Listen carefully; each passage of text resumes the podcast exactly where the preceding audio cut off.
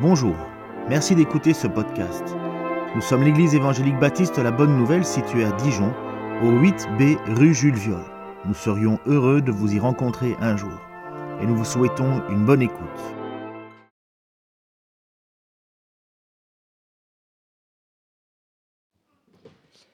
Seigneur, merci. Merci pour tout ce que tu fais pour nous, tout au long de la journée, tout au long de la semaine, tout au long de l'année, Seigneur. Vraiment, euh, tu as toujours ta main à poser sur nous, tu fais toujours en sorte que d'être présent pour nous. Et même si nous ne le voyons pas forcément, on sait que tu es là, Seigneur. On sait que tu, tu prends vraiment soin de nous, à n'importe quel moment, Seigneur. Je te prie pour Franck, pour le message qu'il va nous passer aujourd'hui. Fais qu'on puisse avoir un cœur à entendre ce qu'il a à nous apporter, Seigneur, et bénis-nous. Amen. Voilà, donc euh, bonjour à tous. Bonjour. Donc nous allons poursuivre notre enseignement sur le serment sur la montagne. Comme vous l'avez remarqué, on parlera de la loi aujourd'hui. Le serment sur la montagne, ça fait quand même un certain temps que nous l'avons commencé, cette série d'enseignements que nous trouvons dans Matthieu 5, 6 et 7. Au tout début de, de cet enseignement, j'avais dit que le serment sur la montagne est l'un des enseignements les mieux connus, non seulement des chrétiens qui fréquentent nos lieux de culte, mais aussi de, de toute autre personne qui, sans se dire chrétien, cite parfois plus ou moins correct certains passages du serment sur la montagne. Parfois bien, parfois euh, déformés. Et la dernière fois, nous avons médité sur la justice du chrétien. Dans ce que nous avons fait la dernière fois, Jésus va dire, le sel de la terre, c'est vous. La lumière du monde, c'est vous.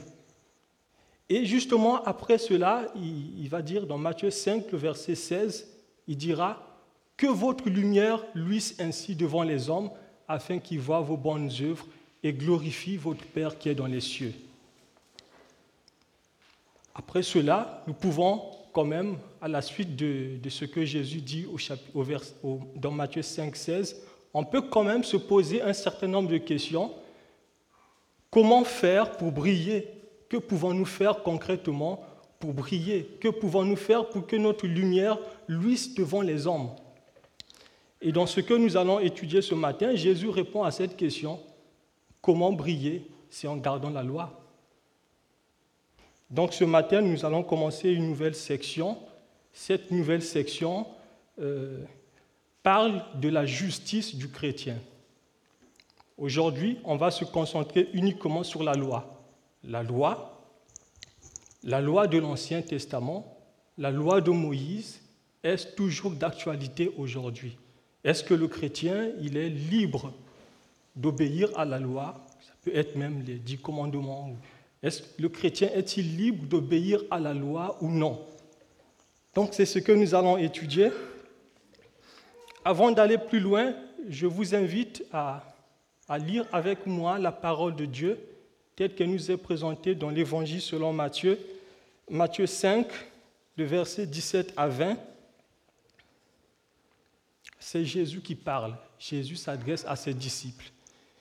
Il dit, Ne croyez pas que je sois venu pour abolir la loi ou les prophètes. Je suis venu non pour abolir, mais pour accomplir. Car je vous le dis, tant que le ciel et la terre ne passeront point, il ne disparaîtra pas de la loi un seul iota ou un seul trait de lettre jusqu'à ce que tout soit arrivé. Celui donc qui supprimera l'un de ses plus petits commandements et qui enseignera aux hommes à faire de même sera appelé le plus petit dans le royaume des cieux. Mais celui qui les observera et qui enseignera à les observer, celui-là sera appelé grand dans le royaume des cieux. Verset 20. Car je vous le dis, si votre justice ne surpasse celle des scribes et des pharisiens, vous n'entrerez point dans le royaume des cieux. Demandons à Dieu de nous préparer, de préparer nos cœurs pour que nous puissions recevoir avec humilité sa parole. Seigneur, merci pour ta parole qui est révélée. Nous avons besoin de ta grâce, Seigneur, comme le psalmisme pouvait dire. Ouvre mes yeux pour que je contemple les merveilles de ta loi, pour que je comprenne ta parole. Seigneur, permets que ta parole puisse être claire, que nous puissions comprendre et que nous puissions mettre en pratique ta parole. Béni sois-tu, Seigneur, au nom de Jésus. Amen. Donc, dans le texte que nous venons de lire, Jésus commence par dire à ses disciples qu'il n'est pas venu pour abolir la loi et les prophètes. La façon dont Jésus formule cette refutation peut suggérer qu'il y avait certaines personnes, même parmi les disciples, qui se demandaient si Jésus n'était pas venu pour mettre fin à la loi de Moïse. Jésus vient justement de commencer son ministère dans l'évangile selon Matthieu, on voit déjà une différence entre l'enseignement de Jésus et l'enseignement des pharisiens, des scribes et des pharisiens. Jésus n'enseignait pas comme les scribes et les pharisiens. Jésus enseignait avec autorité, au point où les foules des quatre coins, les foules le suivaient de partout, les foules le suivaient de la Galilée, de la Décapole, de Jérusalem, de la Judée et même au-delà du Jourdain les gens qui écoutaient Jésus étaient frappés non seulement de son autorité, ils étaient frappés également de son enseignement. Les gens, les foules étaient surpris, étonnés même de voir que même les esprits impurs lui étaient soumis, ce qui n'était jamais arrivé auparavant. C'est pourquoi il était naturel pour certains de se demander quelle était la relation entre l'autorité de Jésus et la loi de Moïse. Parce que les, pharisiens, les scribes et les pharisiens se réclamaient être sous l'autorité de Moïse. Mais Jésus, il parlait en son nom. il pouvait utiliser même des formules que ni les scribes, ni les pharisiens, ni les prophètes n'avaient encore utilisées. Jésus pouvait dire, en vérité, en vérité, je vous le dis. En disant cela, il, parle de sa propre autorité. Eh bien, quelques-uns avaient l'impression que Jésus apportait une nouveauté qui vient en quelque sorte mettre fin à la loi de Moïse. La réponse que Jésus donne leur impression est très claire dans le texte que nous venons de lire. Je suis venu non pour abolir la loi et les prophètes, mais pour l'accomplir. Jésus n'est pas venu pour abolir la loi, Jésus est venu pour l'accomplir. Donc, au travers de sa réponse, on voit déjà que Jésus y reconnaît en quelque sorte la, la prééminence de la loi. La réponse de Jésus peut aussi peut-être nous interroger un petit peu. Nous, aujourd'hui, on n'est pas comme les, les disciples au temps de Jésus qui n'avaient que l'Ancien Testament. Nous, on a le Nouveau Testament, on a l'Ancien on a la Bible la parole de Dieu, la, révélation de Dieu dans, dans, son intégralité. Nous avons la Bible. Peut-être on se demande aussi, est-ce que Jésus n'est pas venu pour mettre fin, pour annuler la loi? Est-ce que euh, le chrétien, il, il, doit toujours obéir à la loi euh, Parce qu'il y a même des mouvements qui ont dit, bon, l'Ancien Testament de côté, moi le Nouveau Testament. Et en dehors de ça, il y a aussi certains passages du Nouveau Testament qui peuvent parfois s'aimer le doute quand on ne comprend pas mal ces passages, comme par exemple l'apôtre Paul qui va dire dans Romains 6, le verset 14, Vous n'êtes non sous la loi, mais sous la grâce. Et dans le même Romains 10, à partir du verset, euh, dans le même chapitre de Romains 10, l'apôtre Paul va dire, Christ est la fin de la loi. Je ne suis pas venu pour abolir, mais pour accomplir. Christ est la fin de la loi. Alors comment comprendre tout cela? Ce que l'apôtre Paul veut nous montrer dans, ce, dans ce chapitre de Romains que nous venons de lire, c'est que Christ est la fin de la loi comme un moyen de salut. La loi ne procure pas le salut, la loi n'a pas été donnée pour que l'homme soit sauvé en observant la loi. En ce sens, Christ, il est la fin de la loi. Parce que quand on regarde le régime de la loi, dans le régime de la loi, c'est tout un système. Pour être sauvé, il faut obéir à tous les commandements de la loi. Et ce qui, cela veut dire justement désobéir à un seul commandement, c'est enfreindre toute la loi, c'est être sous la condamnation. Et l'auteur de l'épître aux Hébreux va justement dire que le régime de la loi est temporaire et ce régime euh, n'était que sous le point de disparaître. Donc le régime de la loi, qu'on voit la loi comme moyen de salut, n'était donné que de façon temporaire. Ce régime est opposé au régime de la grâce où la vie s'obtient par la foi. C'est par la grâce qu'on est sauvé par le moyen de la foi. Christ est la fin de la loi comme moyen de salut. Mais la loi de Dieu, la loi morale de Dieu est toujours d'actualité. La loi de Dieu, la loi de Dieu qui nous révèle la volonté de Dieu, ce que Dieu attend de nous, la conduite sainte que nous devons avoir, cette loi, elle est toujours valable. D'ailleurs, l'apôtre Paul va dire ceci, car nous pensons que l'homme est justifié par la foi et non par l'observation de la loi il va, poser une, une question. Anéantirons-nous donc la loi par la foi? L'apôtre dit non, nullement, jamais de la vie. Par la foi, on n'anéantit pas la loi. Par contre, on confirme la loi. Jésus n'est pas venu pour abolir, il est venu pour accomplir. C'est ce que nous dit le texte que nous venons de lire. Matthieu 11, le verset 12 va dire ceci. Depuis le temps de Jean-Baptiste jusqu'à présent, le royaume des cieux est forcé et ce sont les violents qui s'en emparent, car les prophètes et la loi ont prophétisé jusqu'à Jean. Dans ce passage, on voit deux choses. Les prophètes ont prophétisé. La loi aussi a prophétisé. Donc là, on voit en fait la loi, les prophètes les prophéties qui jouent un rôle prophétique, la loi aussi joue un rôle prophétique. En fait, dans la Bible, quand on parle de loi et prophète, ça représente les Écritures, ça représente en fait l'Ancien Testament. Et ce que Jésus nous apprend dans ça, c'est que l'Ancien Testament a une fonction, a aussi une fonction prophétique. Et Jésus, il est venu pour accomplir l'Ancien Testament. Il est venu pour accomplir la loi, il est venu également pour accomplir les prophètes, les prophéties.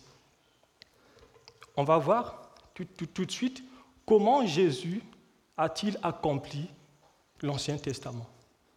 Comment Jésus a-t-il accompli la loi et les prophètes? De trois façons. Premièrement, Jésus a accompli la loi par l'obéissance parfaite à tous les commandements. Jésus a été tenté comme nous, comme nous le sommes tous les jours. Quand on va sortir de ce culte, on sera aussi tenté. Jésus a été tenté comme nous, mais il n'a jamais, jamais désobéi à Dieu. Il n'a jamais péché. Jésus a obéi parfaitement à tous les commandements de Dieu. Il a obéi à la loi de Dieu là où Adam a échoué, là où nous avons échoué. Christ a obéi à la loi de Dieu à notre place. Pendant son ministère terrestre, les pharisiens et autres personnes accusaient Jésus d'avoir blasphémé. Jésus va dire, Qui d'entre vous me convaincra de péché? Qui d'entre vous m'accusera d'avoir commis un péché? Personne n'était capable de dire que non, là tu as péché. Jésus, il a obéi à Dieu parfaitement. Il a obéi à Dieu jusqu'à la dernière minute. Il sait tout à fait que sa mission le conduirait à la croix.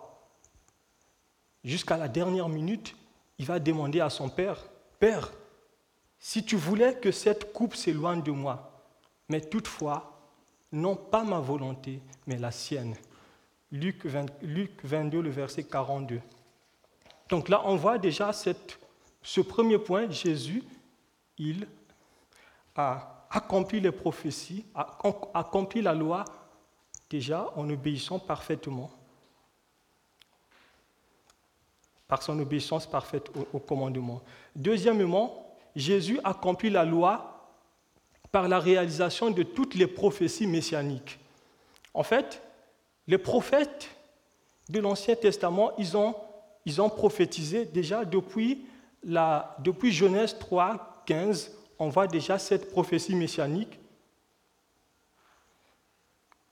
Et en dehors de Genèse 3, 15, on voit même le lieu où le Messie allait naître, le lieu où Jésus allait naître, était prophétisé déjà depuis, depuis l'Ancienne Alliance, comme dans, dans Michée 2, Michée 5, le verset 2, qui est accompli dans la Nouvelle Alliance, dans Matthieu 2, euh, le verset 5, à Bethléem en Judée, car voici ce qui a été dit par le prophète, et voici Bethléem, terre de Juda, tu n'es certes pas la moindre d'entre les, les principales villes de Juda, car de toi sortira un chef qui pètera Israël, mon peuple.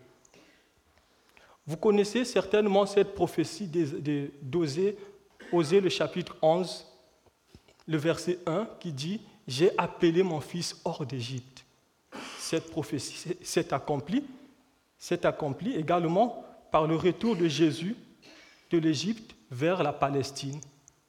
Vous souvenez quand, euh, quand Hérode voulait tuer tous les, nouveau-nés, les jeunes, et Dieu va permettre à Jésus d'aller se réfugier en, Égypte. Et Dieu va rappeler son fils hors de l'Égypte. Ça a été dit déjà dans l'Ancien Testament, Osée 11, le chapitre 1. Jésus accomplit la loi. Dans Deutéronome 8, le verset 2, Moïse va rappeler au peuple pourquoi le peuple d'Israël a été erré pendant 40 ans dans le désert Moïse va dire, justement, c'est Dieu vous a permis de souffrir de faim afin de comprendre que l'homme ne vit pas de pain seulement, mais de toute parole qui sort de la bouche de Dieu. Et Jésus, vous vous souvenez de Matthieu 4 où Jésus passe 40 jours, 40 nuits dans le désert, le diable, le tentateur, se présente et Jésus va le rappeler. Il lui dit, si tu es le Fils de Dieu, ordonne que ces, pierres deviennent du pain. Jésus va dire, il est écrit, l'homme ne vivra pas de pain seulement, mais de toute parole qui sort de la bouche de Dieu. Donc, troisièmement, Jésus accomplit la loi. Comment? Ça, c'est vraiment le but ultime même. Jésus a accompli la loi par sa mort à la croix. Par sa mort à la croix. Jésus a été Jésus a donné sa vie en fait pour satisfaire la justice de Dieu. Vous vous souvenez de ce texte qui dit Celui qui n'a jamais commis de péché, Dieu l'a condamné comme pécheur afin que nous devenions en lui justice de Dieu. Jésus n'a jamais commis de péché, mais Dieu l'a condamné afin que par, notre foi, notre union avec le Christ, nous soyons acceptables par Dieu. Donc, on voit en fait l'Ancien Testament, tout, tout l'Ancien Testament pointe vers Jésus en fait. L'Ancien Testament pointe vers le Christ. Et quand on regarde l'Ancienne Alliance, les sacrifices, ce qu'on appelle même la loi, la loi cérémonielle, pour que l'homme soit pardonné, il fallait tuer un animal, il fallait que le sang coule. Mais tous ces sacrifices préfiguraient justement le sacrifice de Jésus. C'est accompli de sorte que ce qui est ancien est remplacé par le nouveau. On n'a plus besoin d'offrir un mouton pour que Dieu pardonne nos péchés. Le sang de Christ a coulé pour que nous ayons le pardon. Jésus a tout accompli. C'est ce que Jésus va dire. Il a tout accompli. L'apôtre Paul va justement dire dans Colossiens 2, le verset 17, à propos de la loi cérémonielle, que toutes ces choses n'étaient que l'ombre toutes ces choses n'étaient que l'ombre des choses à venir. Tout cela, tout ce qui se passait dans l'ancienne alliance, n'était que l'ombre des choses à venir, mais la réalité se trouve en Jésus-Christ. Donc, parce que Jésus a tout accompli, Dieu ne nous voit plus au travers de notre obéissance à la loi, mais au travers du sang de Jésus. Nous étions condamnés Parce que nous avons placé notre confiance en Jésus, Dieu nous impute la justice de Christ. Il nous déclare juste à cause de l'œuvre de Christ. Donc ça, c'était le premier point qu'on a vu. Jésus n'est pas venu pour abolir la loi, il est venu pour l'accomplir. Deuxièmement, Jésus va confirmer la validité permanente de la loi. Dans le texte de Matthieu 5, à partir du verset 18, Jésus déclare que toute écriture provient de Dieu et s'accomplira. Verset 18, Car je vous le dis en vérité, tant que le ciel et la terre ne passeront point, il ne disparaîtra pas de la loi un seul iota ou un seul trait de lettre jusqu'à ce que tout soit arrivé. Ce passage se trouve également dans l'Évangile selon Luc, où nous lisons ceci. Peut-être c'est un peu plus clair dans Luc 16. Le ciel et la terre disparaîtront plus facilement que ne tombera un seul trait de lettre de la loi. Jésus nous montre dans le serment sur la montagne que la loi est permanente. La loi de Dieu, elle est permanente. Et personne n'a le droit même de supprimer un point sur un i, même une virgule. Il continue au verset, dans Matthieu 5, le verset 19. Celui donc qui supprimera l'un de ses plus petits commandements et qui enseignera aux hommes à faire de même sera appelé le plus petit dans le royaume des cieux. Mais celui qui les observera et qui enseignera à les observer, celui-là sera appelé grand dans le royaume des cieux. Celui donc introduit les conséquences de la validité permanente de la loi. La loi de Dieu, elle est permanente. Jésus est en train de, nous, de, dire ici, au travers de ce que nous avons lu, que le critère de grandeur dans le royaume de Dieu, c'est quoi? C'est la conformité à la loi. Le disciple qui obéit à la loi de Dieu, qui apprend aux autres à obéir, à observer la loi de Dieu, il est considéré comme grand dans le royaume de Christ. Dans ce passage, il y a un, contraste entre celui qui supprime, celui qui néglige et celui qui obéit, qui observe la loi. C'est vraiment un contraste. Négliger la loi, c'est supprimer, négliger, déformer, c'est le comble de malheur. Ceux qui négligent la loi de Dieu, ceux qui négligent la loi, c'est euh, la négligence de la loi, ce n'est autre que la caractéristique de ceux qui ne sont pas nés de nouveau.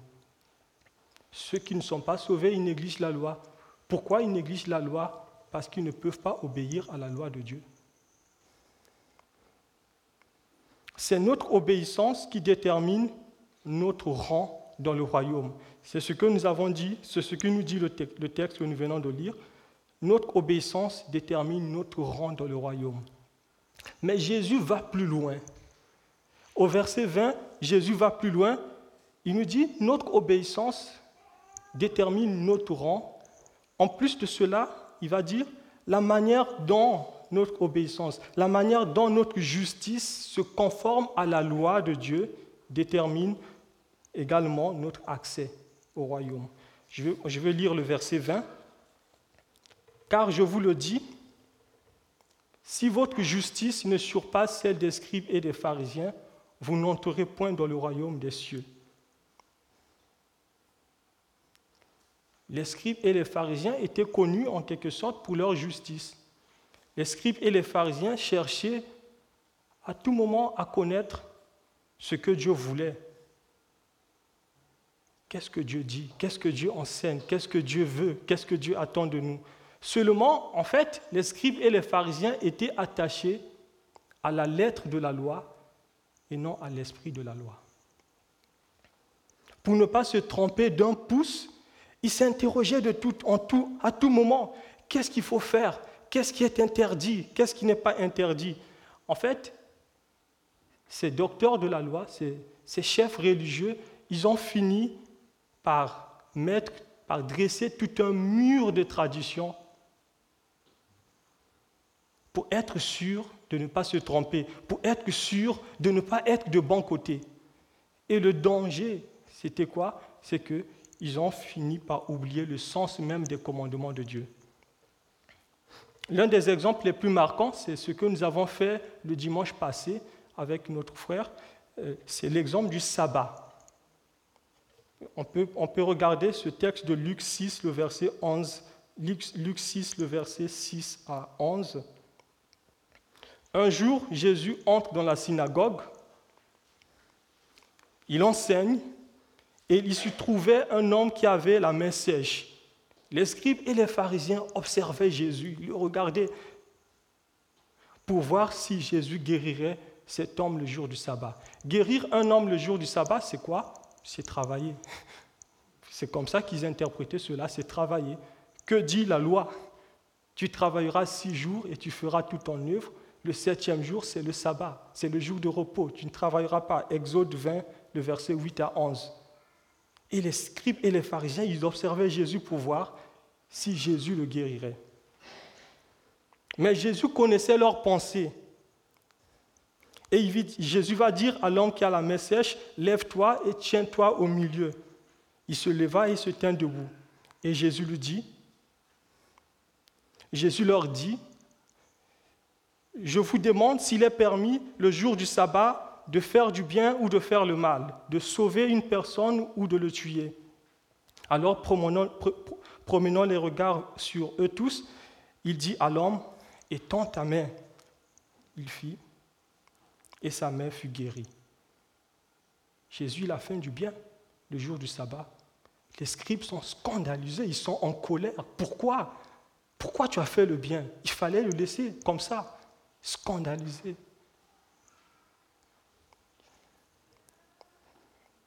Ils avaient, ces scribes et les pharisiens, entouré la loi de tout un mur de tradition.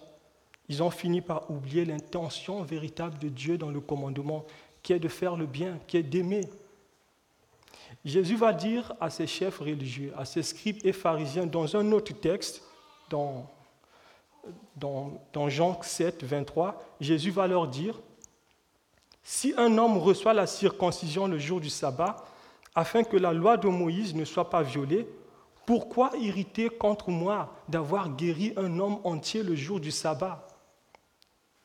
Dans un autre texte, c'est Marc 2, 27, Jésus va dire, ne comprenez-vous pas? Le sabbat a été fait pour l'homme et non l'homme pour le sabbat. Donc la tradition des anciens, des, des scribes, des pharisiens, était vraiment de définir tout ce que tout ce qui était permis, ce qui n'était pas permis, ce qui est défendu, ce qui, ainsi de suite, pour être sûr vraiment d'être de bon côté. Aller dans ce sens, c'est faire de l'obéissance au commandement, justement quoi? Un moyen de salut.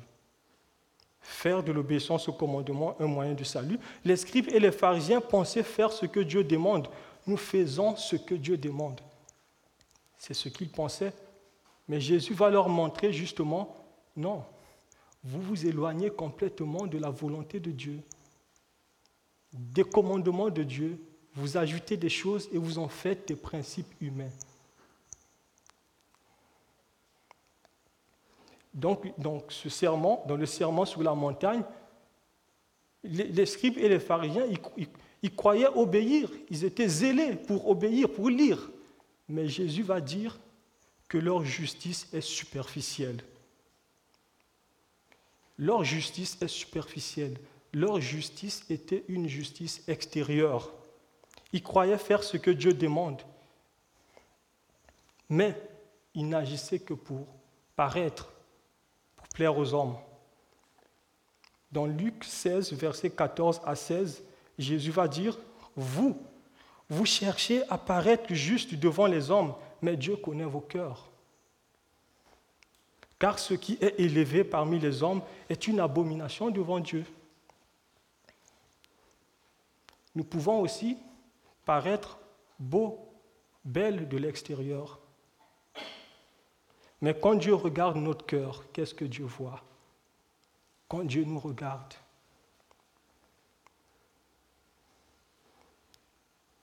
Dieu voit notre Dieu, Dieu nous connaît même dans le secret. Parce que rien n'est caché devant ta face. Tu peux te cacher devant tout le monde, mais tu ne peux pas te cacher devant Dieu. Dieu, il te connaît tel que tu es.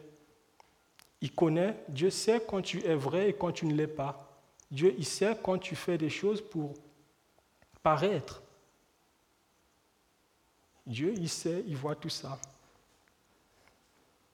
Jésus dit que la justice des pharisiens ne suffit pas pour entrer dans le royaume des cieux. Les pharisiens s'attachaient à la lettre de la loi, mais Dieu, il regarde le cœur. C'est le cœur que Dieu regarde. Donc si Jésus nous met en garde contre l'attitude, contre les motivations des scribes et des pharisiens, ce n'est pas pour que nous puissions nous enorgueillir ou frapper la poitrine pour dire Je te loue Seigneur de ce que je ne suis pas comme les scribes et les pharisiens. Non, si Dieu nous met en garde, il nous montre l'attitude des scribes et des pharisiens, c'est pour que nous puissions faire aussi nous-mêmes un examen de conscience pour voir est-ce que peut-être par mon attitude, par mon comportement, je ne suis pas comme les scribes et les pharisiens. C'est pour que nous puissions nous examiner.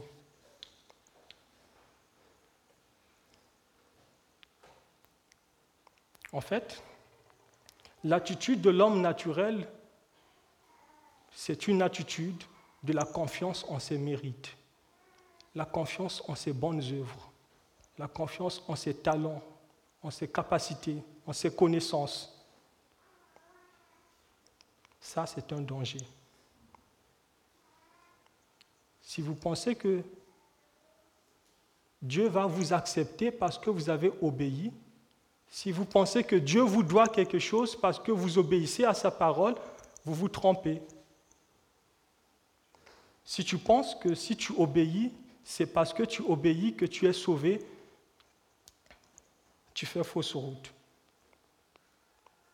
Quand nous avons étudié la première béatitude qui dit Heureux les pauvres en esprit, car le royaume des cieux est à eux. Pour entrer dans le royaume de Christ, il faut être un pauvre en esprit. Pour entrer dans le royaume des cieux, il faut être un pauvre en esprit. Nous avons vu ce que c'est être un pauvre en esprit. Le pauvre, les pauvres de l'éternel, ce n'est pas une pauvreté matérielle, c'est une pauvreté spirituelle. C'est vraiment reconnaître que je ne peux pas me sauver par moi-même. Par mes propres efforts, je ne peux pas gagner le ciel.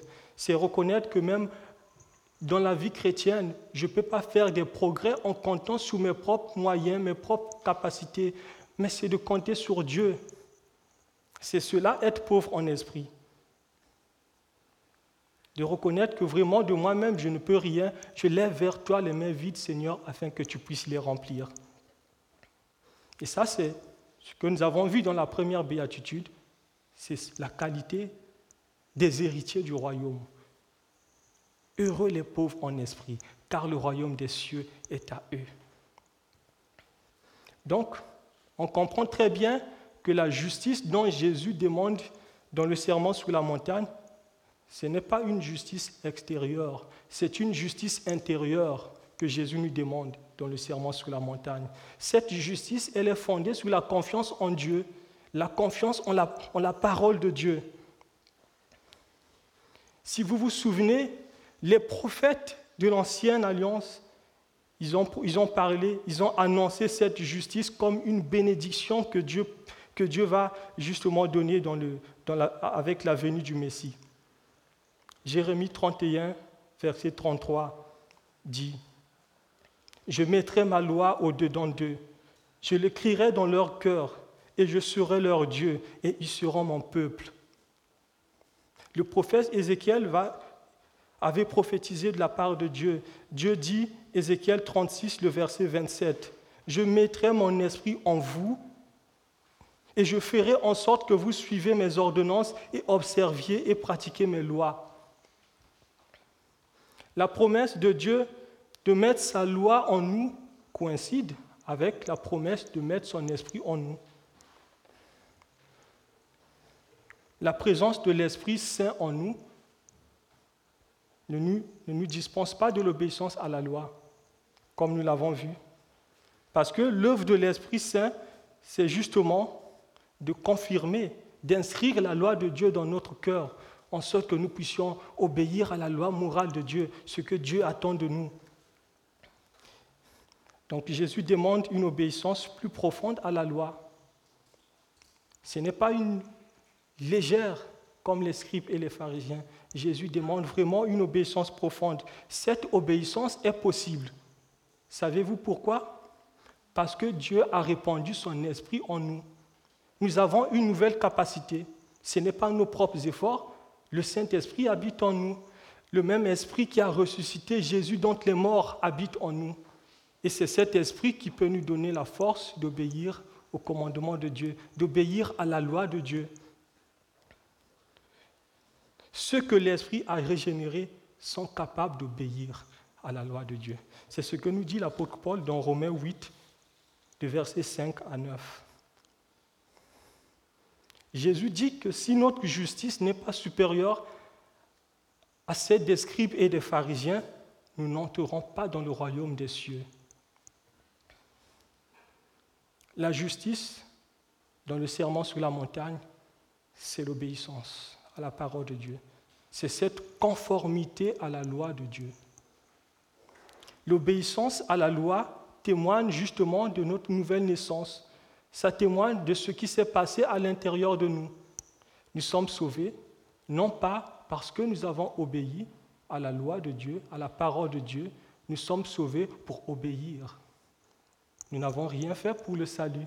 Dieu nous a sauvés, alors il a mis son esprit en nous, alors nous avons cette nouvelle capacité pour obéir.